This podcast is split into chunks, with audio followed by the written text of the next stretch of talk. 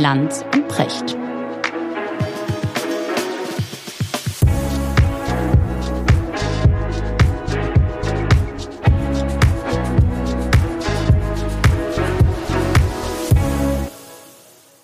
Hallo Richard, schönen guten Morgen. Wo erreiche ich dich? Ja, zu Hause. Äh, schön eingegraben in Schreibklausur. Zu Hause heißt in dem Fall? Zu Hause heißt in dem Fall in Düsseldorf. In Düsseldorf. Mhm. Und du schreibst? Ja, ich äh, schreibe hier an einem sehr umfangreichen Buch und das muss jetzt irgendwann auch mal fertig werden und macht dich fertig oder? Nee, die Arbeit an dem Buch selber ist wunderschön, aber ich äh, bin ja leider äh, ein reiner Monotasker. Ich kann ja nicht so viele Dinge gleichzeitig machen. Das, das stresst mich dann immer ungeheuer. Also ich bin äh, wirklich, mein Gehirn ist sehr einseitig begabt. Es gibt so viele Dinge, die ich nicht kann und viele Dinge gleichzeitig tun, ist das, was ich am schlechtesten kann. Wie sieht heißt, denn das bei dir aus? Ich meine, du musst ja auch so viele Dinge gleichzeitig Ja, machen. ja, viele Bälle gleichzeitig in der Luft und äh, fällt mir auch tatsächlich schwer. Äh, und ich, ich versuche es immer wieder mit unterschiedlichen Taktiken. Also mal habe ich die Taktik sozusagen, mich in eine Geschichte komplett einzugraben. Also was weiß ich, dann, äh, dann setze ich mich nachts hin und bearbeite äh, Fotos, die ich in den USA gemacht habe, die wir für die nächste Doku brauchen. Ja, konvertiere die Fotos aus New York oder so dann in Schwarz-Weiß und das mache ich dann irgendwie nachts, bis mir die Augen zufallen, so bis morgens um zwei oder so oder auch mal um drei. Und dann denke ich, nee, so geht's nicht weiter. Und dann fange ich an, es anders zu machen und ähm, mache dann immer wieder zwischendurch mal so eine halbe Stunde, konzentriere mich dann wieder auf Dossiers, dann lese ich wieder äh, äh Zeitungen und Artikel und Zeug. Dann äh, bespreche ich mich mit dir für den Podcast und, und dann geht's in die Sendung. Aber dieses Aufgeteilte ist irgendwie für mich auch nicht gut. Ich bin auch eher so ein Monotasker. Naja, das kann nicht wirklich sein. Also ich könnte so, wie doch, du arbeitest, könnte schon. ich nicht arbeiten. Also ich denke, da, da, du kannst das schon deutlich besser. Ja, aber ich bin immer, also in, in, in dem Moment, in dem ich etwas tue, bin ich total im Tunnel und bin voll darauf konzentriert und fokussiert. Also ich kann mich komplett versenken in irgendetwas. Ja, aber du kannst und du mich kannst durch nichts ablenken lassen, egal ob rechts oder links eine Bombe einschlägt. Ja, aber du kannst dich inhaltlich auf was konzentrieren und gleichzeitig soziales Schach spielen. Ja, sonst könntest du die Sendung nicht moderieren. Und das ja. ist bei mir, was nicht geht. Ne? Also ich äh, kann entweder äh, denken und mich auf was konzentrieren oder mich auf andere Leute konzentrieren. Und du musst ja mhm. die Fähigkeit haben, beides zu können. Ja, also äh, Fähigkeit ist ein großes Wort in dem Zusammenhang. Ich habe mich gerade gefragt, als du erzählt hast, dass du dich so versenkst und dass du so ein Monotasker bist. Ähm, die, die Kollegen vom Spiegel haben eine tolle Titelgeschichte gemacht über Elon Musk von dem man weiß, dass der schon als Kind, das erzählt zumindest seine Mutter, sich, sich so versenkt hat in, in seine eigene Welt, dass er so eine Art, äh, so eine Art Ohnmachtsanfall hatte, regelmäßig. Das heißt, der tauchte ab wie in so einen Trance-Zustand und war dann irgendwie nicht mehr ansprechbar. Und zwar offen, erst dachten die, das sei behandlungsbedürftig, dann hat man ihn zum Arzt geschleppt, hat aber nichts gebracht, er hat Medikamente bekommen und alles Mögliche und die äh, Ohnmachtsanfälle blieben einfach. Äh, und heute ist es sozusagen das Geniale an diesem Mann. Ja. Also das ist, ähm, irre. ist das bei dir auch so? Versenkst du ja, dich auch also ich hätte nie in meinem Leben gedacht, auch nur irgendeine Gemeinsamkeit mit Elon Musk zu haben. Aber die habe ich tatsächlich. es ist nämlich so, dass ich am besten arbeiten kann auf nüchternem Magen. Und ich gehe ja morgens früh an den Schreibtisch und ich esse nichts. Ne? Wenn ich überhaupt mal anfange zu essen mit meiner Verbrennung, werde ich sofort müde. Und dann arbeite ich, dope mich nur so mit löslichem Kaffee. Und dann kommt dann so regelmäßig um zwölf, halb eins, äh, kommt der erste Schwindel. Hm? Wirklich? Ja, also, du, ja, du merkst, ich merke plötzlich so, äh, wie so der, der, Bildschirm verschwindet und so weiter. Ne? Also wie so der, der Körper an diesen Mangelerscheinungen leidet. Also auch schon ein bisschen der Ohnmacht nahe ich denke mir, irgendwann werde ich so aus dem Leben scheiden. Weißt du, dass man dann irgendwann im, im, im einfach nur so in seinem Schreibtischstuhl irgendwie versackt oder so, weil man unterzuckert ist. Ist das gut? Das wäre doch eigentlich ein perfektes Ende für dich auch sagen. Also noch besser wäre wahrscheinlich im Gehen, so beim Spazierengehen, ohne das zu merken, so wie Udo Jürgens, glaube ich. Ne? Das genau, ist ganz besonders beim Spazierengehen einfach umgefallen. Ja, oder, bei, oder eben so beim Denken. Ne? Dann geht es irgendwie einfach nur nicht weiter. Also sagen wir, es wäre eine stressfreie Form von Ende. Richard, zur Sache. Was geht dir durch den Kopf? Ja, tatsächlich geht mir im Augenblick durch den Kopf ähm, diese Selbstzerfleischung, Selbstauflösung der CDU. Und ich denke über zwei Themen nach, die normalerweise immer in einem Atemzug genannt werden, die aber in meinem Kopf getrennt sind. Das eine ist die Zukunft der CDU als Partei und das andere ist die Zukunft des Konservativismus. Das sind für mich zwei Themen, die nicht zusammengehören müssen, ne, aber im Augenblick quasi immer in einem Atemzug genannt werden. Das stimmt. Also lass uns, lass, dann lass es uns doch genauso mal aufteilen, Richard. Erstmal CDU. Äh, also der, der, der Zustand dieser, dieser großen Partei. Ich, ich, ich habe das Gefühl, Gabor Steingart hat das neulich, glaube ich, so schön beschrieben. Der sagte, die CDU hat nicht einfach nur eine Wahl verloren, die CDU hat sich selbst verloren. Mhm. Und ich finde, da ist was dran. Da ist ganz viel dran. Also Merkel hat sehr lange durch ihre Person zusammengetackert, ne, zusammengeklammert dass in der CDU Kräfte wirken, die einander fundamental widersprechen. Das ist ja für Volksparteien nicht so ganz ungewöhnlich. Wir kennen das ja von der SPD seit den Tagen Helmut Schmidt. Genau. Ja, da haben wir das ja auch immer gehabt. Wir haben auch darüber gesprochen, dass die Sigmar Gabriels und die Steinbrücks und auch die Scholzens dieser Welt eigentlich keine richtigen Sozialdemokraten sind und es immer eine große Diskrepanz gegeben hat zwischen dem Gefühl an der Basis und an den Regierenden, die nicht ansatzweise so sozialdemokratisch waren wie viele ihrer Wähler. So, und es ist in der CDU ja das Gleiche. Wir haben eine zur Hälfte noch sehr konservative Basis, die sich ein bisschen zurücksehnt in die gute alte Bundesrepublik, der Kohlzeit, manche vielleicht sogar der Adenauerzeit. Mhm. Und auf der anderen Seite haben wir eine Partei, die mehrheitlich sich von den Fundamenten einer konservativen Partei verabschiedet hat. Und das ist von Merkel sehr lange zusammengehalten worden. Und mit dem Abgang von Merkel, und dieses Problem hätte jeder andere gehabt, das ist jetzt nun wirklich nicht das Versagen Armin Laschets, das hätte auch jeder andere Kandidat gehabt, bricht dieser Flügelkampf in der Union aus und ich erwarte ehrlich gesagt einen wirklichen Selbstzerfleischungskampf, denn hier geht es wirklich um die Frage A oder B. Also A und B scheint irgendwie nicht mehr zu gehen. Mhm. Und, und die Frage ist, wie, wie geht das aus? Und die Frage ist vor allen Dingen, muss das zwangsläufig was Schlechtes sein? Mhm, ja, also für die CDU selber als Volkspartei ist es sicher was Schlechtes. Nun gibt es ja wichtigere Dinge als die Interessen von Parteien. Ne? Also Richtig. die Frage, was genau. ist gut für das Land oder so, das wäre nochmal eine andere Frage, als was ist im Augenblick gut für die CDU. In der CDU ist es klar, wie das ausgeht. Der Konservativismus der guten alten Zeit hat langfristig keine Chance mehr. Er könnte kurzfristig nochmal aufblühen, wenn tatsächlich, was ich eher für nicht so wahrscheinlich halte, Friedrich Merz das Ruder übernimmt. Aber auch dann hätte der keine Mannschaft um sich herum, die aus vergleichbaren Konservativen besteht. Auch der müsste als Parteichef sehen, dass er die verschiedenen Flügel in der Partei abdeckt. Das heißt also, es gibt in der Geschichte kein, der Menschheit allgemein kein freiwilliges Zurück. Mhm. Das hat es noch nie gegeben, das hat auch noch nie funktioniert. Also es hat schon mal gewaltsames zurückgegeben vielleicht, aber ein freiwilliges Zurück gibt es nicht. Und deswegen glaube ich, dass die Union eben nicht mehr in das Gehäuse kriechen kann, in das sie heute nicht mehr reinpasst.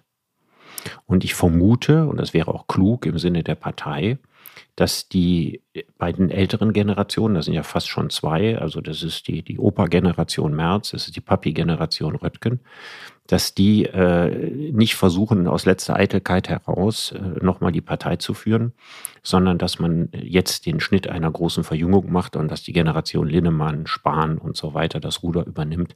Das wäre eigentlich das, was der Union zu wünschen wäre. Mhm. Die Frage ist, was kommen dann da für Leute nach? Das, das, ist, das ist so ein Thema, das mich ganz häufig beschäftigt. Übrigens auch mit, ähm, mit Blick auf äh, unsere Nachbarn, ne, auf Österreich. Äh, also da ist ja genau diese junge Riege am Start und wenn du dir mal anschaust, was da passiert ist und dann fängst du mal an, drüber nachzudenken und bist ganz schnell bei Maskenaffäre und da fällt's ja auch auf, es waren ja nicht die altgedienten Abgeordneten und die Leute in Verantwortung in der CDU, in der CSU, die sich da äh, schuldig gemacht haben, sondern das waren sehr junge oder vergleichsweise äh, junge Abgeordnete, die nichts Besseres zu tun hatten, im Grunde als reinzukommen in den Bundestag und als erstes direkt eine Beratungsfirma zu gründen, um dann genau diese Geschäfte zu machen. Und der eine macht's mit Masken äh, im, im Millionenbereich und der nächste dealt mit Aserbaidschan und macht zweifelhafte Geschäfte. Also was ist das für eine Generation, die danach kommt, die auf der einen Seite immer so tut, als wären ihnen Werte und konservativ sein und, und, und, ja, und das Vaterland furchtbar wichtig. Aber gleichzeitig, wenn es dann darauf ankommt, geht es doch vor allen Dingen um sie. Ja, Aber ob das die ganze Generation ist, das wage ich zu Ja, ich mache es jetzt ein bisschen pauschal, ja, ich glaube, das, aber, glaube, aber was diese auffällt Typen, ist ja, diese Typen, die versucht haben, äh, maximale Profit aus ihren Bundestagsmandaten oder ihren Ämtern zu ziehen, die hat es immer gegeben. Wir haben ja schon mal über Strauß geredet. Arm geboren und sehr reich gestorben, ja. Und äh, das nicht alles mit äh, dem Gehalt, das man als bayerischer Ministerpräsident oder als Verteidigungsminister gekriegt hat. Also das war, glaube ich, früher im Zweifelsfall noch viel schlimmer als heute. Heute fällt es mir auf, weil es stärker skandalisiert ist und das ist auch gut so. Also der moralische Anspruch, der ist diesbezüglich gestiegen. Es gibt ja auch andere Leute in der Union, denen ich sowas nicht zutraue, auch in der jüngeren Generation. Ich meine, die Ja, Gottes Union beherbergt unter ihrem Dach so unterschiedliche äh, Charaktere wie Diana Kindert, ja, die also quasi an der, an der absoluten Schwelle zu den Grünen steht. Und auf der anderen Seite Carsten Linnemann, der, den ich für einen ganz aufrechten Konservativen halte, der ganz äh, klassisch traditionell christlich wertegebunden ist, wovon es in der Union nicht mehr allzu viele gibt. Bei den Wählern mehr, aber vom Spitzenpersonal eigentlich nur noch ganz wenige. Und es beherbergt sicherlich auch diejenigen, die die Partei einfach nur als, als, als Karriereleiterschritt sehen oder als Möglichkeit, sich zu bereichern. Aber das, was ich jetzt hier als Spektrum aufgezählt habe, das begegnet natürlich in ähnlicher Version in anderen Parteien auch. Also auch da hat man bestimmte Menschen, die ich eher als Karrieristen einordnen würde und andere, wo ich sagen würde, die sind sehr stark an das Wertekorsett ihrer Partei gebunden. Mm, Ja, äh, trotzdem die Frage, also konservativ zu sein und sich auf Werte zu berufen, bedeutet ja irgendwann auch, das ist ja ein, ein ganz kurzer Schritt dann hin zum nächsten Begriff der, der Verantwortung. Also wann übernimmst du Verantwortung? Und wenn man sich das anschaut, wie sich diese Leute zum Teil verhalten, da finde ich schon, da hat ein Kulturwechsel stattgefunden. Da geht es wirklich um die Karriere. Zurückgetreten ist länger keiner mehr. Auch wenn du dir anschaust, was Kurz da jetzt in Österreich macht. Also Rücktritt ist nicht wirklich das Thema, sondern es geht darum, wie, wie tricksen wir das System so aus, dass wir am Ende doch wieder ins Amt kommen. Das ist doch eigentlich der Punkt, um den es geht. Schön, dass du Also das der- mit der- Österreich vergleichst. Ich meine, wir, wir kennen, wir kennen, eigentlich kriegen wir alle Probleme, die die USA Bitte. haben, ne? Die kriegen wir immer zehn Jahre später. Aber Gott sei Dank kriegen wir nicht alle Probleme, die Österreich hat, zehn Jahre später.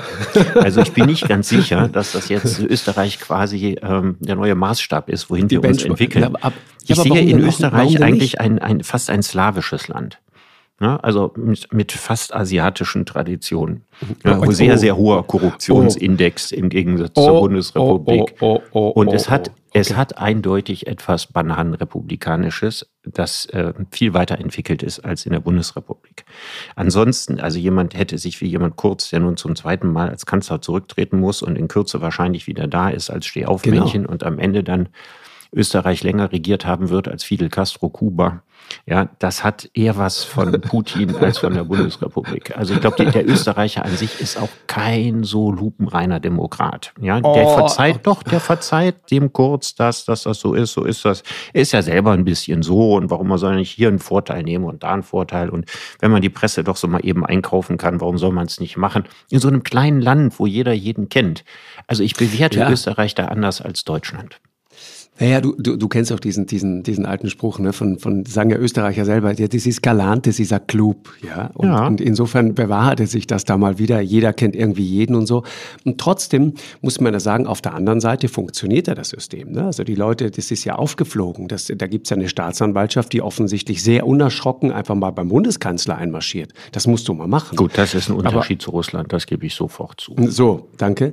Und, und, der, und der andere Punkt ist, was man, was man dort ja sieht, und da geht's dann schon auch um die Frage der, der, der Systeme und wie sich Macht, wie schnell sich Macht dann auch plötzlich verschiebt oder wie das erodiert. Was du da siehst, ist ja, das ist ja sehr, sehr interessant. Du hast das erste Mal sozusagen den, den Versuch, dass äh, nicht äh, die Politik bestochen wird, sondern Journalismus wird bestochen. Das heißt, du schaltest Anzeigen mit Steuerzahlergeld und kriegst dafür angenehme Berichterstattung. Das ist das System. Das heißt, da dreht sich das ganze Ding plötzlich um.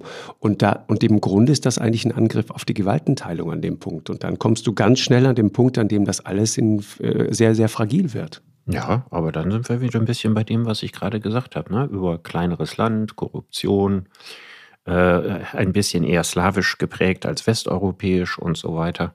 Ich meine, das erinnert ja auch so Viktor Orban, ne? Das Österreich mhm. und Ungarn liegen ja nicht weit auseinander und waren früher mal ein Land. Also da sehen wir doch ein bisschen die gleichen Traditionen am Werke. Mhm. Äh, ja, das, das stimmt schon. Und wenn du dich erinnerst an die Ibiza-Affäre, da, da wurde ja, glaube ich, auch, äh, da gab es ja auch genau die Verbindungen ne, nach, nach äh, Ungarn und äh, zu Verlegern und so weiter, äh, um, um sozusagen die Leute alle auf Linie zu bringen.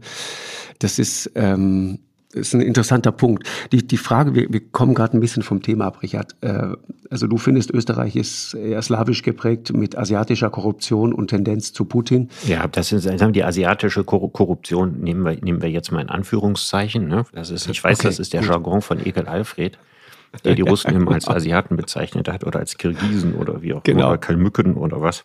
Das ist natürlich eine Übertreibung, aber trotzdem glaube ich einfach, dass Österreich tatsächlich eine andere Art hat, mit Demokratie umzugehen als die Bundesrepublik und dass das sehr traditionell verankert ist. Das glaube ich schon.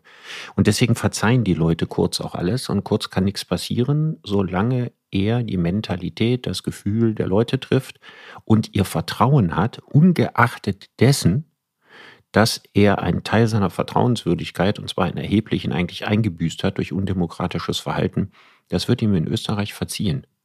Das wäre in Deutschland, glaube ich, um einiges schwieriger. Andererseits muss man auch sagen, äh, Kurz ist ein charismatischer Parteiführer und charismatischen Parteiführern verzeiht man natürlich sehr viel mehr als nicht charismatischen. Mhm. Also sagen wir mal, die, die Härte äh, äh, und äh, die Schroffheit, die Armin Laschet begegnet ist, die kennt der Kurz gar nicht. Mhm, das stimmt. Ich glaube, Armin Laschet hat, hat da irgendwie den, den, den Ton insgesamt nicht getroffen. Und ich glaube, in der Person von Armin Laschet habe ich oft das Gefühl, ist irgendwie klar geworden, du erinnerst dich an diesen, diesen einen Satz von ihm, ich höre immer, man muss polarisieren. Aber ich frage mich, muss man das eigentlich wirklich? Und genauso hat er es ja auch versucht. Er wollte mhm. nicht polarisieren. Er nee, wollte ich glaube, der Fehler war nicht, dass er nicht polarisiert hat. Merkel hat ja Nein, auch nicht polarisiert und Scholz ja hat auch nicht polarisiert. Ja, aber, aber bei Scholz weißt du sofort, wofür der stand. Bei Armin Laschet weiß ich bis heute nicht so genau, was war eigentlich wirklich die Idee für Deutschland. Da bin also ich mir nicht sicher, ob man das bei Scholz wirklich gewusst hat. Also da hieß das, Olaf packt das an auf den Plakaten oder Scholz packt das an. Ja, und dann kam dieser heute schon, also beim letzten Mal schon zitierte Satz da über die Rente und so. Also was der ganz, ganz genau mit Deutschland vorhat, das weiß man eigentlich genauso wenig wie bei Armin Laschet. Ich glaube eher, dass das so der Vorteil war. Scholz war jemand, den kannte man schon so lange in der Regierung und der, man hatte so das Gefühl, der kann das, was er tut. Und bei Laschet hat man gedacht, das ist ein etwas zu hoch beförderter Provinzfürst der jetzt die CDU neu und markig hätte aufstellen müssen. Das hat er auch am Anfang vorgehabt. Also ich hatte das Vergnügen, als der Corona-Ausbruch kam. Also zwei Tage vor dem Lockdown war ich bei einer, auf einer Veranstaltung, wo Armin Laschet auch war. Und da wurde diskutiert und unter anderem wurde darüber diskutiert, dass man den Markenkern der CDU stärken müsse. Und ja, das Problem genau das. ist, solange Laschet nach einem Markenkern? Markenkern der CDU gesucht hat, er hat keinen gefunden. Das meine ich doch. Das wäre anderen aber auch so gegangen. Und wenn jetzt jemand einen markigen Markenkern präsentiert, wie Merz das tun würde und sagen, die CDU ist in allererster Linie eine sehr stark wertegebundene, konservative, wirtschaftsliberale Partei, dann hätte er erhebliche Teile seiner eigenen Partei gegen sich. Ja. Und das, der Witz war, Laschet wollte den Markenkern der CDU herausarbeiten, ohne es sich mit irgendjemand zu verscherzen. Richtig. Und das hat nicht geklappt. Das wär, wäre aber auch einem Röttgen nicht geglückt. Ja. Und äh, das wäre durch einen Söder kaschiert worden. Vielleicht das, genau. Söder hat, hat andere Fähigkeiten. Der hat ja die Gabe, äh, unglaublich grün zu reden und Bäume zu umarmen mhm, und, genau. und quasi Bienen, ein gefühlter Bienenzüchter zu sein.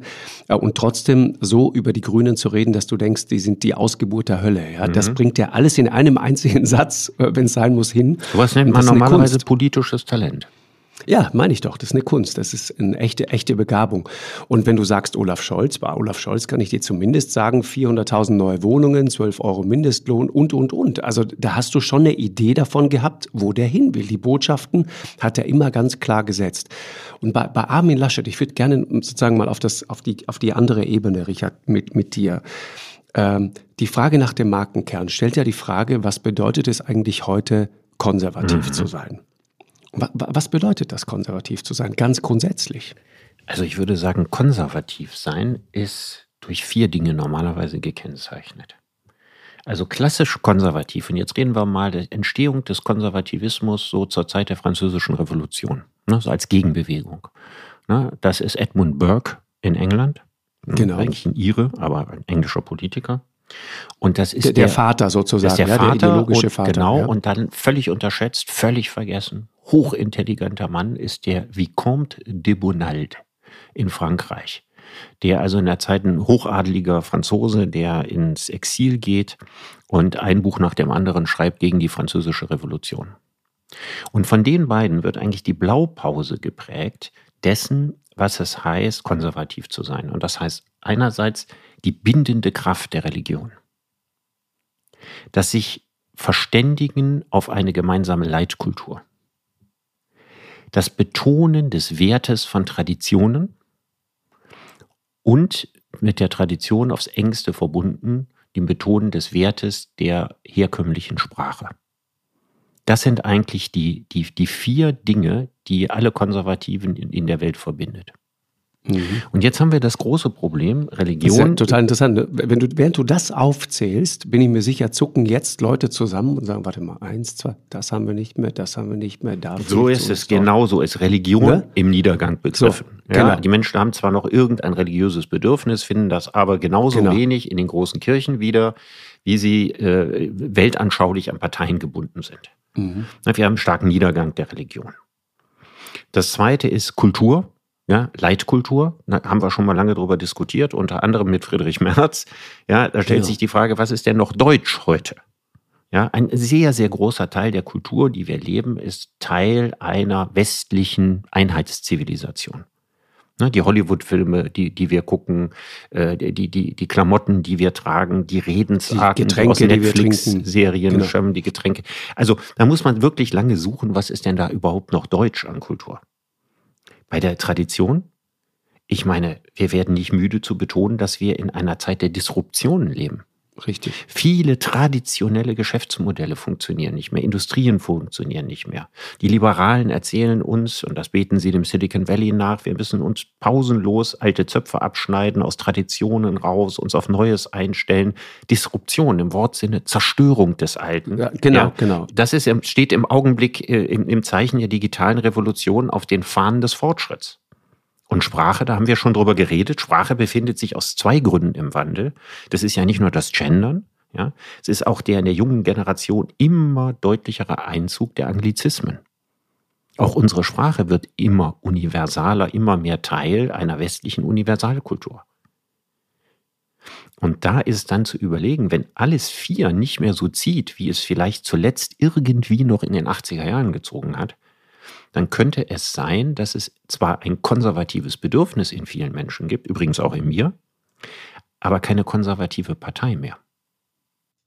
Ja, und dabei sind doch Menschen, und das siehst du ja an kleinen Kindern, Menschen sind doch per se erstmal wahnsinnig konservative Wesen. Die konservativsten Wesen, die ich kenne, sind kleine Kinder. Die wollen, dass alles immer so bleibt, wie es ist. Ja, die lieben Rituale. Ja. Ne? Die lieben Traditionen. Ja, weil das Bekannte, ne, das, das ist das, was ihnen Geborgenheit vermittelt. Richtig. Also ich glaube, dass der Konservativismus ganz, ganz viel zu tun hat, wie du das gerade sagst, mit einem frühkindlichen Bedürfnis nach Geborgenheit. Mhm. Eine Welt, die sich nicht verändert, ja, eine Welt, die ihre Verlässlichkeit aus ihrer Konstanz zieht. Richtig. Und das jetzt in einer Welt, in der wir als Erwachsene lernen, dass sie sich quasi immer schneller dreht.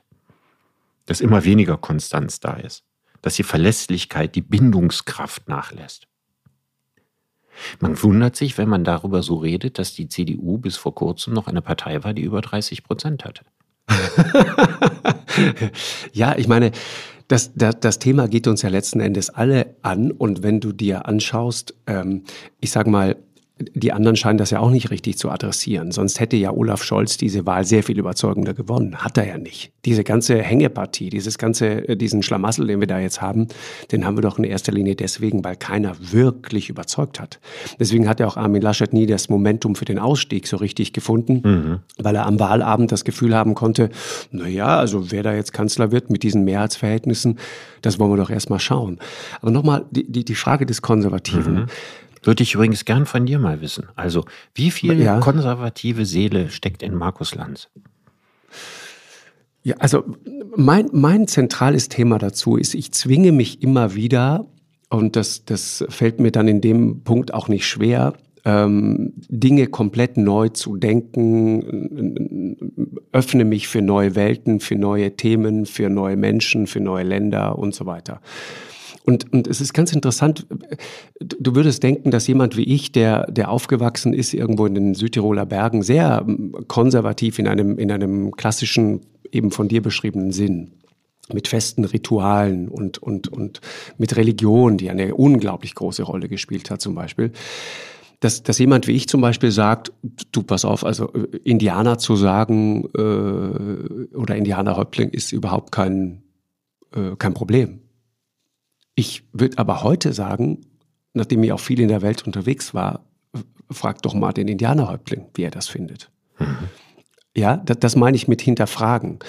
Äh, und, und man muss dann nicht so weit gehen, wie Elke Heidenreich, die neulich in einem Interview sagte, ja, wie soll ich den dann nennen? Den Vorstandsvorsitzenden der indigenen Bevölkerung oder wie soll ich mhm. den nennen? Das fand ich gut. Einfach nur Aber, Chief. Oder Chief oder Boss, mhm. genau.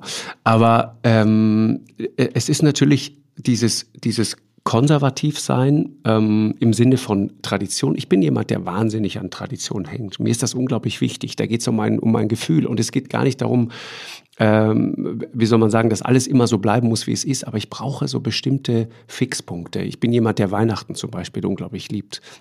Und ich will nicht Weihnachten irgendwo an, an einem Südseestrand sein, sondern ich will dann in diesen Bergen sein, weil ich diese Stille in dieser Zeit hoch oben wenn dann der Schnee kommt und wenn alles leiser wird und wenn, wenn die Sonne äh, immer weniger zu sehen ist, wenn, wenn die Nächte sehr lang werden, aber auch sehr klar, dann gibt's in den Dolomiten so diese, diese wunderschönen, diese Glitzernächte, nenne ich die mal, ja, wenn, wenn dann der Schnee glitzert und dann hast du dieses, diesen wahnsinnigen Sternenhimmel über dir.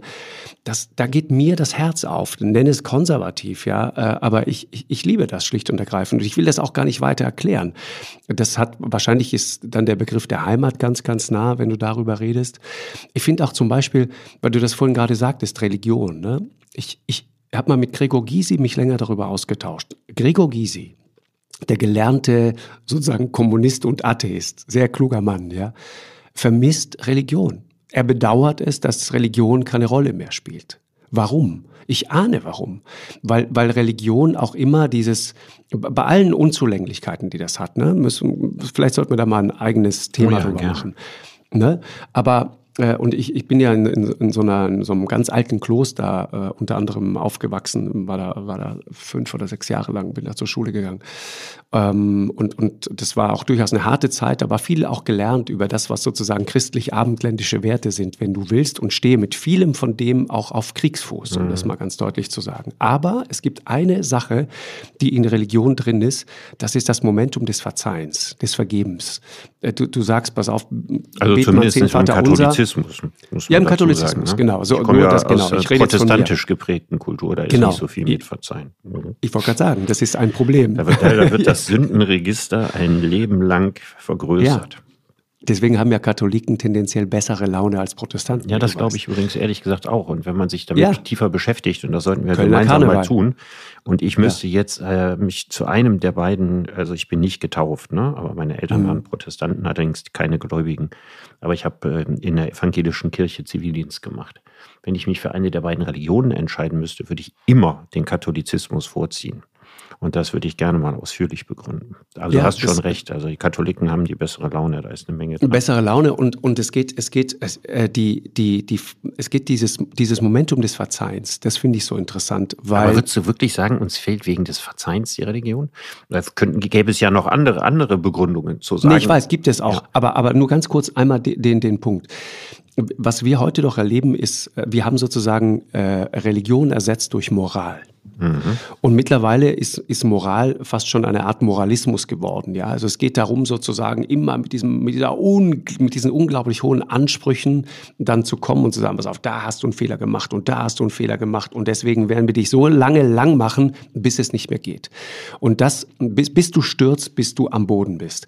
Diese, diese, diese Gnadenlosigkeit, ja, Steinigung vom Sofa aus, könnte man sagen, ja, die da teilweise in sozialen Netzwerken stattfindet, bis die Leute wirklich nicht mehr können und erst dann lässt man von ihnen ab.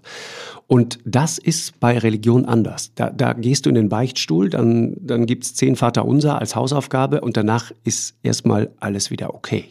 Das heißt, du kannst wieder zurückkommen in den Schoß der Familie und alles ist in Ordnung. Und ich glaube, das ist ein, da, da, nur also dieser kleine äh, Ausschnitt von Religion, aber das ist etwas, was uns definitiv fehlt. Mhm. Ja, also diese Unverzeihlichkeit einer immer wirkungsmächtigeren Öffentlichkeit. Ne? Genau. Das ist übrigens ähm, zu, zu den Büchern, die mich am tiefsten beeindruckt haben, philosophischer Natur, gehören ja die Betrachtungen, die der französische Adlige Alexis de Tocqueville in den 1820er Jahren in Amerika angestellt hat. Und er sagt äh, das auch, also in dem Maße, in dem die Religion die Gesellschaft nicht mehr zusammenhält. Er kannte das ja noch ne, aus den europäischen Ländern, wo sie eine große Rolle spielte. In Amerika spielte sie eine kleinere, eine privatere mhm. Rolle. In dem Moment äh, ist es die Diktatur der öffentlichen Meinung, die an die Stelle der Religion tritt. Genau. Ne? Also vorher ist es die Diktatur der Kirche und dann wird es die Diktatur der öffentlichen Meinung. Es gab viele äh, bedeutende Philosophen, die die Demokratie abgelehnt haben, weil sie gesagt haben, dass die öffentliche Meinung in eine moralisch viel, viel zu bedenkliche Machtstellung kommt durch Demokratien. Ich würde natürlich nicht genauso weit gehen, aber es gab eben viele, die sagten, Demokratie ist eine Illusion, weil wenn angeblich das Volk regiert, regiert entweder die öffentliche Meinung oder das Geld oder im Zweifelsfall beides. Beides, genau. Ja. Und das siehst du heute, ne? Ja, da ist, da ist natürlich eine Menge dran. Ich will diesen Satz nicht unterschreiben, weil ich trotzdem in keiner anderen äh, Staatsform als in einer Demokratie leben möchte. Aber das sind natürlich tatsächliche mhm. Gefahren. Ja, und das andere ist, weil du, weil du gerade Leitkultur sagtest, meine Leitkultur, was ist das? Also ich, ich habe bis heute, hm, wahrscheinlich könnte man sich mit Friedrich Merz lange über Leitkultur unterhalten, aber was, was genau bedeutet eigentlich Leitkultur? Wenn ich jemanden wie Diana Kinner zum Beispiel, die wir offenbar beide sehr schätzen, wenn ich die erlebe, dann kriege ich eine Idee davon, eine Ahnung davon, was irgendwie Leitkultur sein könnte. Also sie, sie hat den Begriff im Grunde genommen ja völlig entschlackt. Genau. Indem sie ihm das Nationale genommen hat. Richtig und äh, auch so traditionelle Rollenverständnisse und so weiter, ne, die sie aufgrund ihres feministischen Impetus und so weiter ja auch nicht gut findet. Und für sie bedeutet Leitkultur, dass wir uns in der Lage sind, auf bestimmte rationale, aufklärerische, würden wir sagen, Grundwerte zu verständigen und denen eine größere Macht einräumen als den Emotionen, den Aufregungen und den Sensationierungen des Augenblicks. Also sich immer bewusst zu sein, dass man in einem gemeinsamen Film lebt und dass man an einem gemeinsamen Drehbuch schreibt. Und dass wir uns darauf besinnen, dass diese Zusammengehörigkeit einen Wert darstellt, der mindestens gleichrangig ist zu dem Wert unserer Individualrechte. Mhm. Das wäre also Leitkultur, heißt, sich auf etwas Gemeinsames zu verständigen, was irgendwo in der Mitte der Gesellschaft liegt. Genau. Und damit ist es von allen giftigen Begriffen befreit. Ja, da ist jetzt nicht mehr Patriotismus drin und nicht mehr national drin und nicht mehr Stolz drin und so. Das sind alles Begriffe, die da raus sind. Genau. Die wären aber, glaube ich, bis zum gewissen Grade für Friedrich Merz noch wichtig. Und Diana Kinnert versucht quasi ohne die vergifteten Begriffe ein so etwas wie eine neue Vorstellung von gemeinsamer Kultur konservativ zu begründen. Ich habe ich hab, äh, ähm, mir vor einiger Zeit mal ein, ein, äh, das Jahr 2012 angesehen. Äh, 2013 gab es ja die Wahl und 2012 ein Parteitag der Grünen wo sich die Grünen, ich glaube Cem Özdemir war es, das erste Mal sozusagen als, als, als wertkonservative Partei versucht haben zu verkaufen. Und alle so, ey, was erzählt der denn da? Was ist das denn für ein Zeug? So weit kommt's noch. Aber wenn du dir die Meinungsumfragen in der Zeit, 2012, mal anschaust, 2012 äh, waren offenbar schon 80 Prozent der Deutschen für die Homo-Ehe. Das heißt, die Leute war offen, waren offensichtlich schon sehr, sehr viel weiter. Und deswegen konnten, konnte auch diese grüne Partei ohne Probleme sagen, naja, klar, das sind alles unsere Themen. Das nehmen wir hier mit. Also im Grunde hat sich da etwas verschoben. Also das ist nichts mehr, was die CDU oder Friedrich Merz exklusiv hätte. Also ne, ich, ne? ich sehe das noch viel, viel radikaler, als du das gerade formulierst. Also ich äh, war als Jugendlicher engagiert im äh, Umwelt- und Naturschutz. Ne? Also Natur, Tiere, vor allen Dingen Greifvögel, Vögel und so weiter, Sache, die mich ja seit über, Kindesbeinen... über, deine, über deine Obsession ja, für genau, Greifvögel müssen wir völlig- irgendwann mal reden, ja? Ja, völlig Machen wir mal, ja? Genau. So, und ich war, also, und es war sehr interessant zu sehen, dass in den Naturschutzverbänden sehr viele CDU-wählende Konservative waren. Denn klassisch waren Themen wie der deutsche Wald und, und die Sauberkeit der deutschen Flüsse und so weiter, das waren ja Konservative im Wortsinne. Bewahren, ja, die Schöpfung bewahren, die Natur waren Themen. Und ich weiß, wie mein konservativer Biologielehrer völlig entsetzt war, als die Grünen aufkamen. Ja, dass also die gleichen Leute, die vorher zum Teil, und es waren die Anfänge der Grünen, Maoisten gewesen waren, die sich nun für die Natur noch nie ernsthaft interessiert hatten, ja, sondern aus dem Milieu der Studentenbewegung stammten, dass die auf einmal die Ökothemen für sich in Anspruch nahmen. Und ab da war plötzlich Naturschutz, Umweltschutz und so weiter ein linkes Thema. Das war ja eine Art feindlicher Übernahme aus der Richtig. Sicht der konservativen Naturschützer.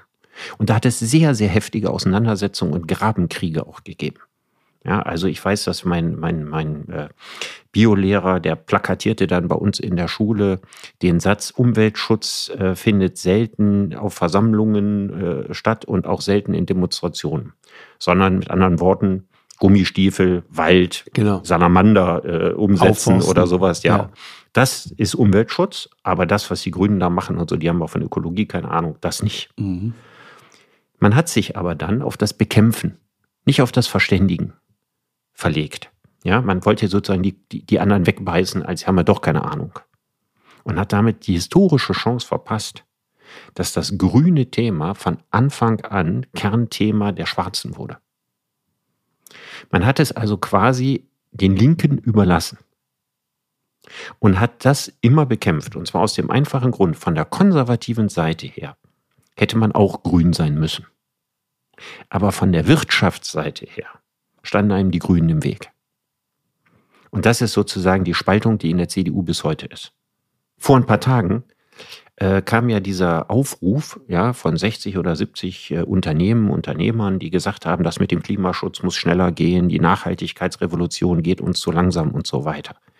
Das deutet an, dass wir an einem Punkt sind, wo sich auf der einen Seite unser wirtschaftliches Interesse und andererseits unser ökologisches Interesse zu versöhnen beginnt. Mhm. Und wenn wir das tatsächlich erreichen sollten, dann müsste die CDU sich tatsächlich an die Spitze der grünen Bewegung stellen und sagen, wir überlassen das nicht den Grünen, zumal die jetzt in der Regierung gar nicht so viele Möglichkeiten haben werden, das, wovon sie träumen, zu realisieren. Mhm. Ja, die, die Wirtschaft ist da äh, unheimlich weit. Ich erinnere mich an ein, ein Gespräch, das ich mal hatte mit, mit Herbert Dies, haben wir, glaube ich, hier auch schon mal drüber gesprochen. Ne? Der zu mir sagte, ich äh, bin zwar der Chef von Volkswagen, aber bei mir zu Hause am Frühstückstisch sitzen grünen Wähler. Das heißt, da passiert, da, da findet ein Kulturwandel statt tatsächlich. Äh, wollte ich noch mal fragen, Richard, weil das ein interessanter Punkt ist, dass Ökologie, äh, grün zu sein, so in, in Deutschland so links ist äh, oder damit verbunden wird, ja, äh, in, in Ablehnung und in Abgrenzung sozusagen zu allem, was dann konservativ ist oder schwarz, wie du es gerade genannt hast. Ist das nur in Deutschland so oder ist das in anderen Ländern auch so? Das ist in den meisten Ländern so, weil das historisch aus der gleichen Wurzel entstanden ist. Also die, die Grünen entstehen aus umlackierten Roten. Das ist tatsächlich so gewesen, aber interessanterweise nicht TKP und so weiter. Ja, weil wer, wer äh, davon überzeugt war, dass der Staatssozialismus im Osten, dass der besser ist, der konnte mit Umweltschutz nichts am Hut haben, denn der wurde genauso rücksichtslos die Natur ausgebeutet wie im doch. Kapitalismus. Es waren die Leute, die in den K-Gruppen waren, die haben die Grünen gegründet. Das ist historisch so. Also wenn man guckt, hier äh, Füchs, äh, der langjährige Chef der Böll-Stiftung, äh, Trittin, äh, Antje Vollmer, ja, das sind alles Leute, die vorher in diesen K-Gruppen organisiert waren, also in diesen Mao- Mao-Fans oder Albanien-Fans oder sowas gewesen sind. Die, die, die eigentliche Gründungszelle der Grünen ist der KB Nord, also der Kommunistische Bund Norddeutschlands. Die haben quasi, weil die sehr gut im Organisieren waren, die haben äh, diese ganzen verschiedenen Bürgerinitiativen und Ökobewegungen zusammengebündelt und daraus die Grünen gegründet. Spannend, ja, weil wenn, wenn du wenn du dir den real existierenden Sozialismus anguckst, also keine äh, große politische Bewegung unserer Zeit hat dermaßen auf auf auf äh, äh, Umweltschutz verzichtet wie die. Ne? Absolut. Also das absolut. Also wenn du, muss man sagen, die Chinesen, äh, die damals angebetet wurden von den K-Gruppen, waren jetzt auch nicht besser und die Albaner waren äh, auch kein äh, Musterkind in Sachen Umweltschutz. Die haben also ihren ihren Bergbau, den sie da betrieben haben, auf rücksichtsloseste Art und Weise betrieben. Aber es geht eigentlich eher darum, dass man ein, ein neues gesellschaftliches Thema gefunden hat, nachdem man spätestens im deutschen Herbst ja, die klassische äh, revolutionäre Linke vollständig äh, moralisch im Keller war. Das ist quasi die historische Gründungsakte, aus der damals die Grünen entstanden. Und das war in anderen Ländern nicht unähnlich. Mhm. Und die westeuropäischen Grünen sind tatsächlich die, die Linken, die ein neues Thema gefunden haben. Anders kann man es gar nicht ausdrücken. Aber ich, das Wichtige für mich daran ist einfach, dass äh, die Konservativen viel zu lange geschlafen haben. Genau. Äh, die, das Nachhaltigkeitsthema ernst zu nehmen und es immer als Behinderung der Wirtschaft gesehen zu haben. Die Liberalen übrigens auch. Ich weiß, ich weiß, wie, wie äh, Lambsdorff damals gesagt hat, nachdem die Grünen in den Bundestag einzogen, er würde sich weigern, tatenlos mit anzusehen, wie aus Deutschland eine Republik aus Marx und Morgentau gemacht wurde.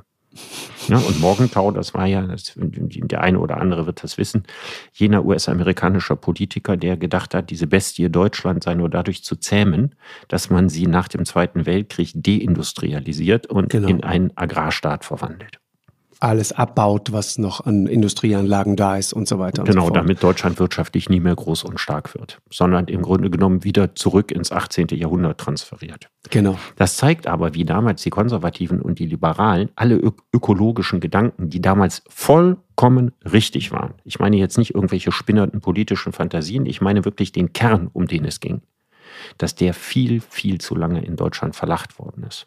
Hm, das ist wahr. Das ist ein großer, großer Fehler der Konservativen und der Liberalen und von den Sozialdemokraten gar nicht zu reden gewesen. Mhm. Sollen wir nochmal konservativ sein, Richard, psychologisch, ne? Ähm, sind Menschen, die älter werden, tendenziell konservativer oder sind junge Menschen möglicherweise konservativer, als wir das gelegentlich so vermuten? Wenn du mal schaust, wie viele jetzt auch zum Beispiel FDP gewählt haben. Das ist also, keine konservative Partei. Also das Nein, geht ja, das sozusagen ich wollte, wollte gerade, wollte gerade konservative Partei in Deutschland. Ich weiß. Das ist die Partei der Disruptionen, nicht der Tradition. Ich, so, ich weiß, aber trotzdem gibt es da auch so einen bürgerlichen Kern. Äh, und wenn du die Leute fragst, äh, die die gewählt haben, dann würden die dir jetzt widersprechen, würden sagen, doch, doch, die sind auf eine Art natürlich auch konservativ, das ist doch klar. Ja, ich, das sehe ich ganz, ganz anders. Also ich sehe, ich sehe. Das ist ein anderes Verständnis. Nach von, meiner von politischen ne? inneren Karte. Ja, es ist die CDU die konservativste Partei, dicht gefolgt von den Grünen. Die Sozialdemokraten ist die sozialkonservativste Partei im Hinblick auf den Versuch, den Sozialstaat so zu erhalten, wie er früher mal war. Und die mit, mit Abstand nicht konservative Partei sind die Liberalen, die am allerstärksten Richtung Silicon Valley, Digitalisierung, Fortschritt um jeden Preis, Technikbegeisterung unterwegs sind. Ne, also mhm. Digitalisierung first, Bedenken second. Ne, Wahlslogan vor vier Jahren der Liberalen zeigt ganz deutlich, da ist also wirklich gar nichts Konservatives mehr. Die Grünen sind viel konservativer als die FDP. Mhm. Aber nochmal die Frage, ist das auch eine Frage des Alters, konservativ zu sein? Du sagtest ja selber, ne? Kinder sind, Was glaubst du? Kinder sind oft konservativ. Ja, Kinder, Oder haben, genau. haben, haben eine ganz tiefe konservative Seele. Und bei älteren Leuten ist das ja häufig auch so. Dann gibt es aber auch Generationsphänomene. Wir haben ja heute eine im Strich viel konservativere Jugend, als wir sie vor 20 Jahren hatten. Und das liegt natürlich daran, dass dieses Lebensgefühl der Jugend heute sehr stark darin besteht, wir müssen was bewahren. Ne? Wir kommen in unruhige Zeiten und wir versuchen, Gutes zu bewahren. Viele Kinder und Jugendliche, die in Deutschland heranwachsen, haben eine glückliche Kindheit, mehr als in früheren Zeiten. Ne? Die, die Liebe zum Kind ist heute eine ganz, genau. ganz andere. Äh, die Familien bleiben zwar nicht mehr auf Pech und Schwefel zusammen, wie das mal in 50er oder 60er Jahren war, aber das ist vielleicht auch gut so. Auf jeden Fall haben viele Kinder heute ein gutes Verhältnis zu ihren Eltern. Ja, Kinder werden nicht mehr geschlagen oder nur noch ausgesprochen selten. Ne, also früher war das flächendeckend. In meiner Kindheit ja, waren bürgerliche Familien schlugen ihre Kinder. Bist du auch geschlagen ja. worden? Nein. Ja. Wirklich? Ja, ja, ja, ja. Und ich kannte auch kaum Kinder, die nicht geschlagen wurden. So, das heißt ja nicht regelmäßig verprügelt oder so, ne? aber wo Nee, das nee, ein aber Mittel der Erziehung war. Ja, Der, der, der schöne Satz war doch immer die Formulierung, da ist mir mal die Hand ausgerutscht. ja, das genau. war so die. ja, das kam bei der- uns der- mehr als einmal vor. Das ist ja, okay, hätte Ja. ich jetzt nicht gedacht. Ja, und Kam bei mir zum Beispiel gar nicht vor, um das mal ganz klar zu Ja. sagen. Einfach gar nicht. Und ich bin dafür auch sehr dankbar. Gab's nie. ja, ich, will, ich würde auch nicht sagen, ich verdanke dem viel. Also ich würde jetzt Nee, nicht sagen, das hat mir nicht geschadet. Ich äh, sehe das als einen großen gesellschaftlichen Fortschritt, dass wir das heute in dieser flächendeckenden Form nicht mehr tun. Ja, und dass das sozial so So, und dadurch haben natürlich genau. viele Kinder eine glückliche Kindheit. Und wenn du sagst, dass Kinder dieses konservative Element haben, dann ist das konservative Element umso stärker, je glücklicher ihre Kindheit ist. Umso mehr möchten sie sich von dieser Welt bewahren.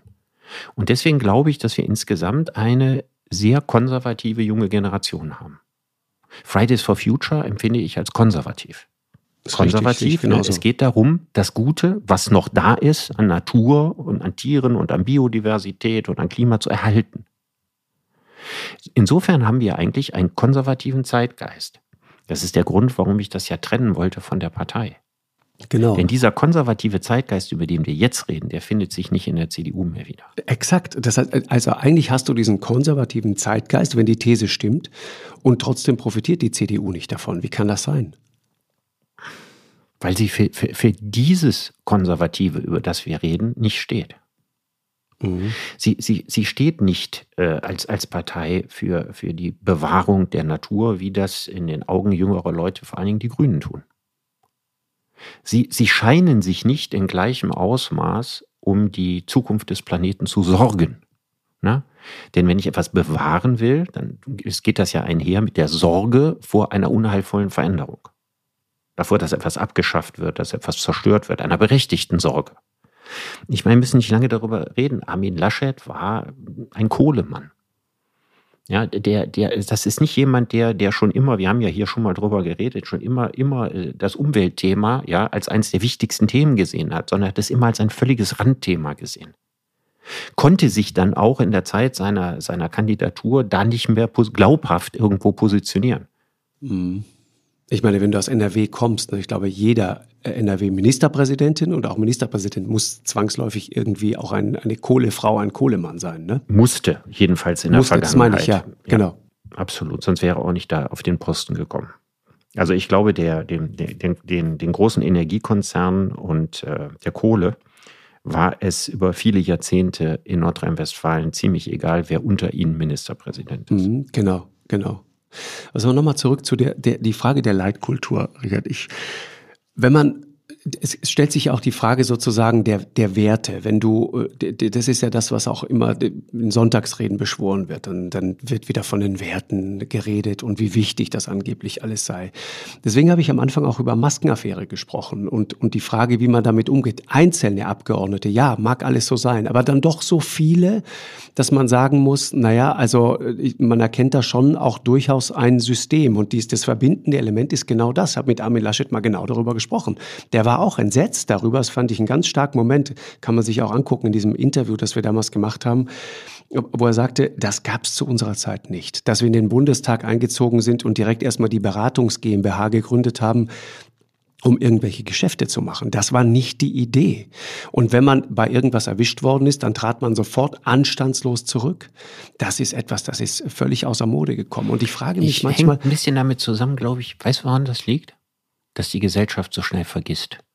das kann sein. Ich glaube, dass die Informationsfülle, ja, also je, jeden Tag wird eine andere Sau durchs Dorf getrieben. das ist richtig. Und äh, ja, du stehst jetzt wahnsinnig in den Schlagzeilen und so weiter, aber du weißt, ein paar Wochen später redet da keiner mehr drüber. Und wenn du das nur lang genug aussitzt und so weiter, es ist doch interessant, ne? Am Anfang mussten die Politiker, die äh, wesentliche Teile ihrer Dissertationen abgeschrieben haben, zurücktreten. Exakt. Ne? Also Gutenberg musste zurücktreten. So, Schawan, ja, nach ganz, ganz langem Kampf irgendwann auch. Ja, Frau Giffey, ja, und Frau von der Leyen mussten nicht mehr. Richtig. Irgendwann gewöhnt man sich daran, ja, ja, es gibt halt viele Politiker, die schreiben Naja, ihre Frau Doktorarbeiten ab. Frau Giffey ist zurückgetreten. Das ist Ach, ja, der da- damit sie. Spitzenkandidatin, Spitzenkandidatin werden kann. Ich meine, das ist also der lächerlichste Rücktritt in der Geschichte und sie hat Ja, das der, damit der Rücktritt tatsächlich kostete geschafft. nichts mehr, ne? Der kostete, kostete nichts mehr. gar nichts. Der war im Grunde genommen nur ein, äh, ein flexibler Austausch des Karriereziels. Die kann jetzt regierende Bürgermeisterin werden und dann kommt die als solche irgendwann wieder zurück und wird Spitzenkandidatin der SPD nach Olaf Scholz. Das ist nicht ausgeschlossen.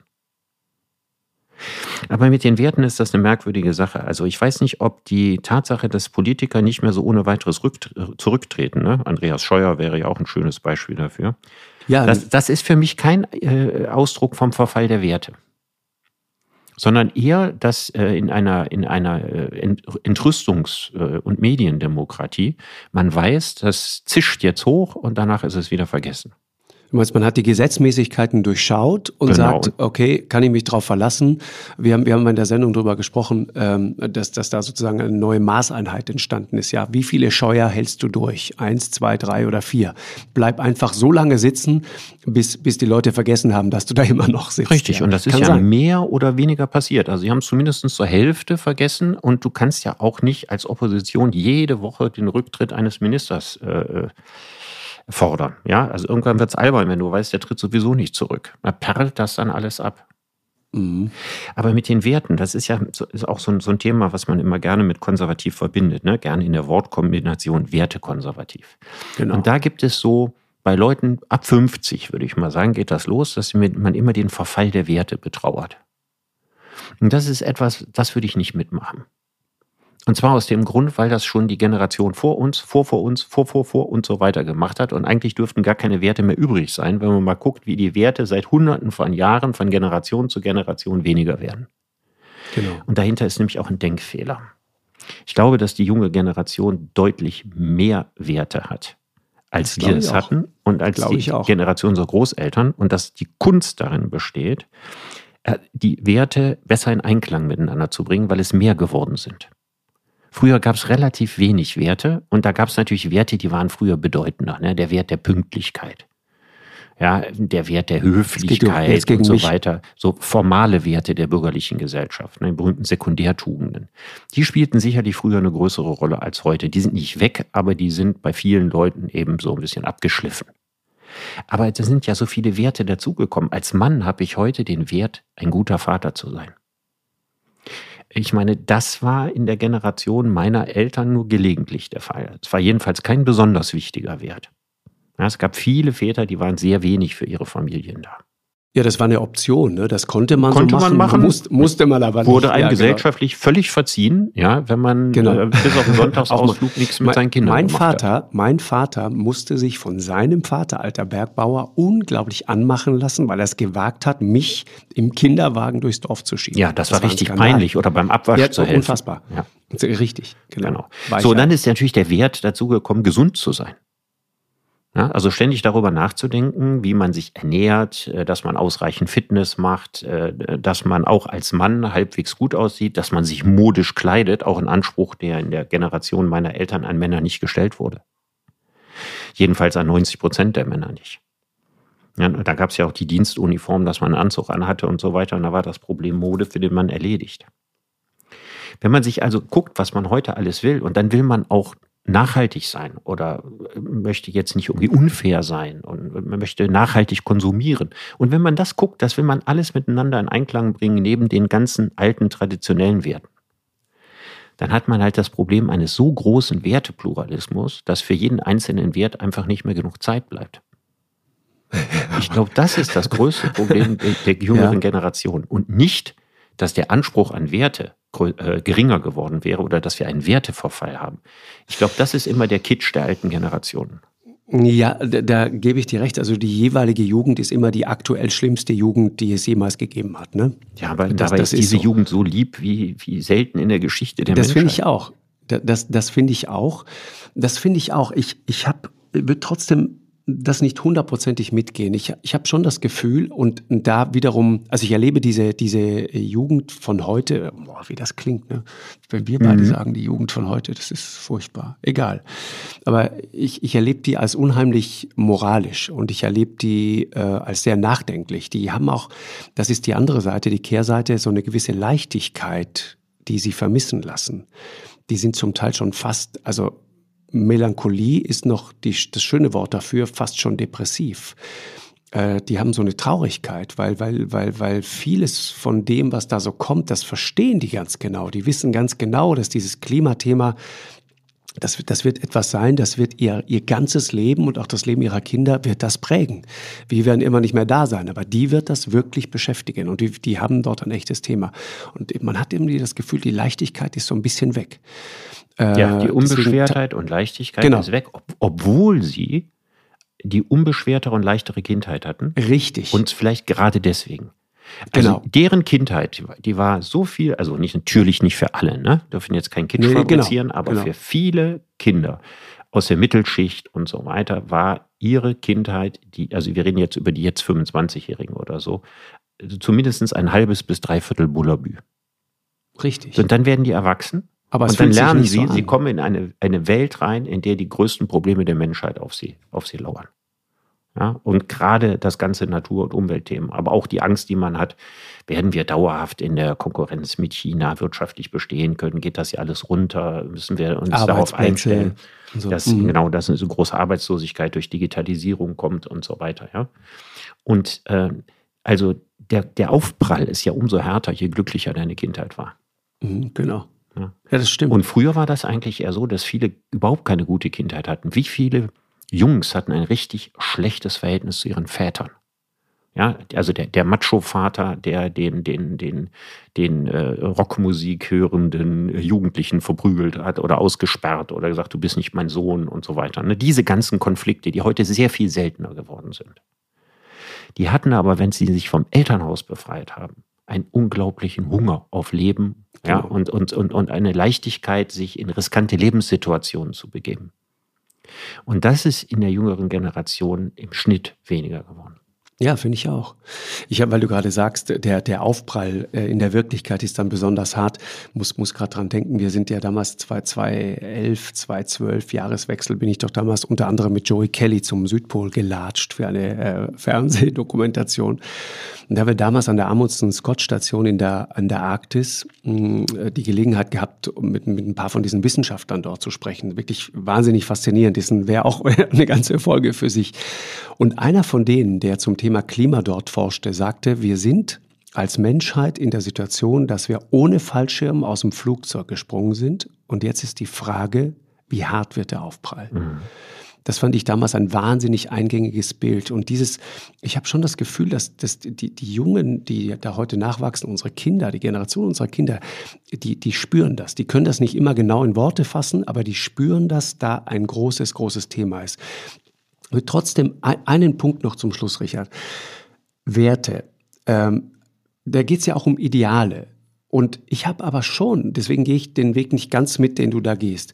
Ich habe schon das Gefühl, dass wir, also unsere Generation, wir, wir die Generation der Eltern, wir haben es fertiggebracht, äh, zum Teil Werte, also Ideale durch Idole zu ersetzen dieser ganze, dieser ganze Star-Kult, dieses ganze Hollywood-Ding, dieses Berühmtsein als Wert an sich. Äh, wir haben im Grunde äh, echte Werte durch, weiß ich nicht, durch, durch, durch Heidi Klum und das neue iPhone ersetzt. Ja, das ist der Kult. Die Frage, wann kommt das neue Telefon? Also ich habe schon das Gefühl, dass wir da eine riesige Lücke haben entstehen lassen äh, und, und die verunsichert diese, diese jungen Leute. Wir, wir geben denen nicht mehr so diese, diese Leitplanken, die, die, die wir zum Teil auch hatten. Jetzt, wir haben gerade darüber gesprochen, wie beengend diese Leitplanken zum Teil waren und wie mühsam das war. Und ich selber bin unzählige Male gegen diese Leitplanken äh, mit voller Absicht gelaufen und habe mir den, den, den Schädel sozusagen blutig gestoßen, jetzt mit, metaphorisch gesprochen, ja. Äh, und habe mich aufgelehnt und, und, und gekämpft und, und Stress gemacht mit meinen Eltern. Das erlebst du in dieser Generation alles nicht. Das, die Pubertät fällt weitestgehend aus. Man, man ist fast eher der Partner seiner Kinder. Ja? Du, du bist der beste Freund deines Sohnes, der beste Freund deiner Tochter. Also das empfinde ich auch als große Verbesserung. Aber dein Punkt mit den Frage, Idolen. Also genau, die ich zucke natürlich zusammen erstmal, wenn du ja. wir sagst. Ne? Also ich werde sehr ungern in einem Atemzug mit Heidi Klum Mit genannt. mir genannt, das verstehe ich. Nein, mit ja. Heidi Klum.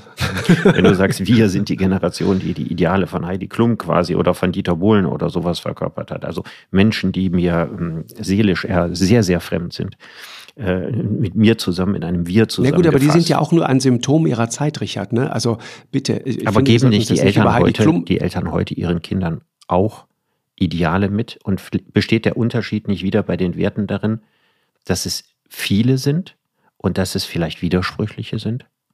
Also das Ideal, Karriere zu machen, ja, gibt es heute natürlich genauso, wie es das früher gegeben hat. Ne? Sieh zu, dass du was machst und was. Na klar, es muss dir Spaß machen. Früher war Spaß nicht so wichtig, da war Geld wichtiger. Heute muss Geld und Spaß sein. Aber dass man so diese Weisheiten so mitgibt und das macht und auf der anderen Seite gibt man den Kindern mit, wir können alle nicht so weiterleben wie bisher, weil dann die Erde kaputt geht, wir können uns unseren Lebensstandard nicht mehr leisten und so weiter.